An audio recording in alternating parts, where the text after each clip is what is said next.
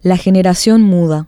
Aparte de no contar con autoridades que muestren preocupación hacia los verdaderos reclamos de la gente, somos un país que sigue improvisando y eso duele. Tanto anhelamos contar con un buen servicio de lo más básico que necesitamos los paraguayos. En los hospitales públicos apelan a la solidaridad una vez más hasta para obtener sillas en las cuales los pacientes de COVID puedan aguardar una cama, tal como vimos en el caso del Hospital de Clínicas. Varias escuelas no pueden siquiera recibir a la totalidad de sus estudiantes para las clases semipresenciales por falta de lavandina. Esta última semana, el traslado digno de los usuarios del transporte público de pasajeros se convirtió en una lejana utopía. Ya estamos en una de reniego colectivo por aspirar a la más mínima consideración de nuestros gobernantes de turno, tanto por el pasado y presente que los condena indefectiblemente por hacer poco o nada por la población situación crítica, de emergencia, difícil. Todo eso viene desde antes incluso de la pandemia del COVID-19. Seguimos padeciendo problemas que pudieron o tuvieron que ser solucionados con mucha anterioridad, hasta pareciera que volvemos a vivir una historia repetida y leerla todos los días en las noticias. Estamos en manos de personas que buscan llenar aún más sus abultados bolsillos, mientras los del pueblo siguen vacíos. Una vez más, nos traen promesas y no podemos callar. Para todos aquellos que no se expresen ni se quejen de la situación, nos preguntamos, ¿hasta ¿Cuándo vamos a ser así de dóciles? La necesidad de hablar es imperante, hacer caso omiso a la penalización social del desacuerdo. Hace falta que seamos capaces de escuchar voces que no nos gusten. No todas las opiniones nacen iguales, pero de igual manera merecen ser escuchadas. Los jóvenes, si no nos expresamos, no estamos participando de la toma de decisiones. No debemos dejar de lado que todos sufrimos las consecuencias de ese silencio después. Defender la libertad de expresión, de tener una voz, se debe imponer ahora.